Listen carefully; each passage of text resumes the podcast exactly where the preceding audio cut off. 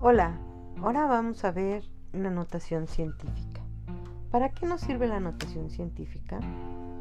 Es muy utilizada en las matemáticas y por lo tanto en la física para poder expresar cantidades o muy grandotas o muy pequeñas, de tal forma que no tengamos que poner o escribir muchos números y nos podamos complicar al hacer las operaciones. Es una herramienta básica para poder facilitarnos la lectura de muchas mediciones.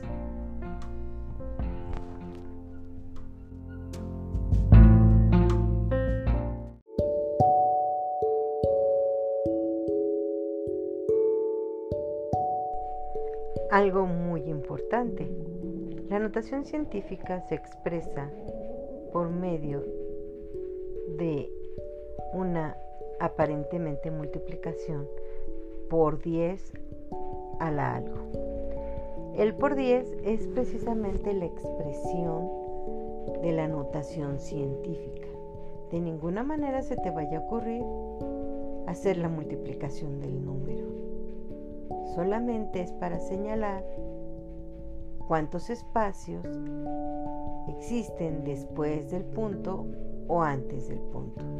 Y esto se ve a través de la potencia a la que se encuentra elevada.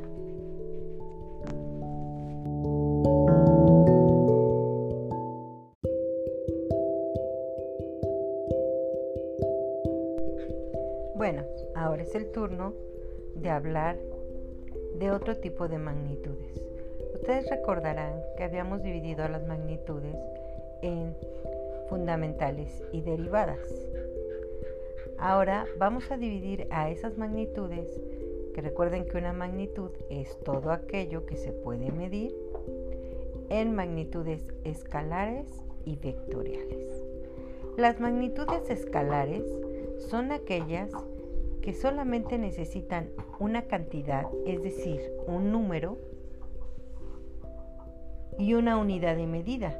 Esa unidad de medida puede estar expresada en cualquier sistema, en el sistema internacional, en el sistema inglés.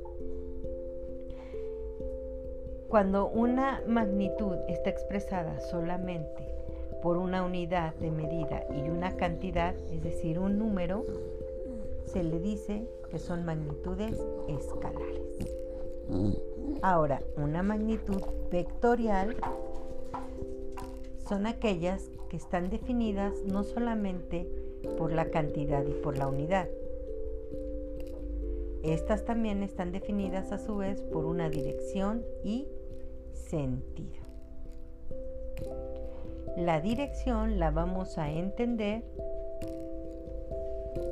como el ángulo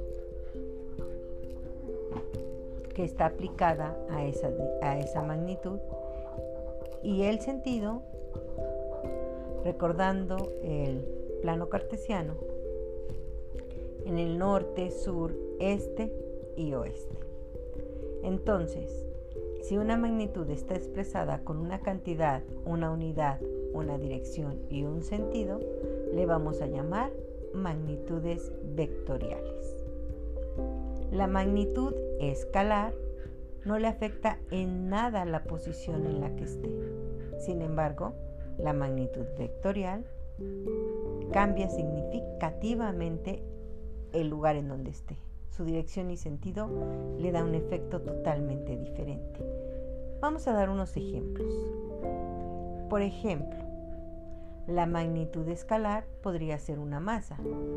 5 kilogramos de masa, 5 cantidad, kilogramos o una unidad de medida, no importa en dónde esté, Pueden estar aquí en México, pueden estar en Estados Unidos, pueden estar en China, en Europa, pueden estar fuera de nuestro planeta Tierra y siguen siendo 5 kilogramos. Es decir, que a la masa no le, no le afecta ni la dirección ni el sentido. Es una magnitud escalar.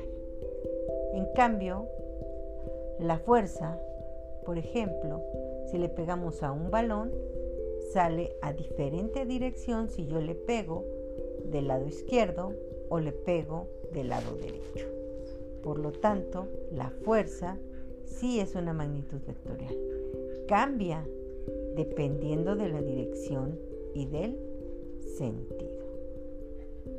Ahora sí. ¿Tienen alguna pregunta?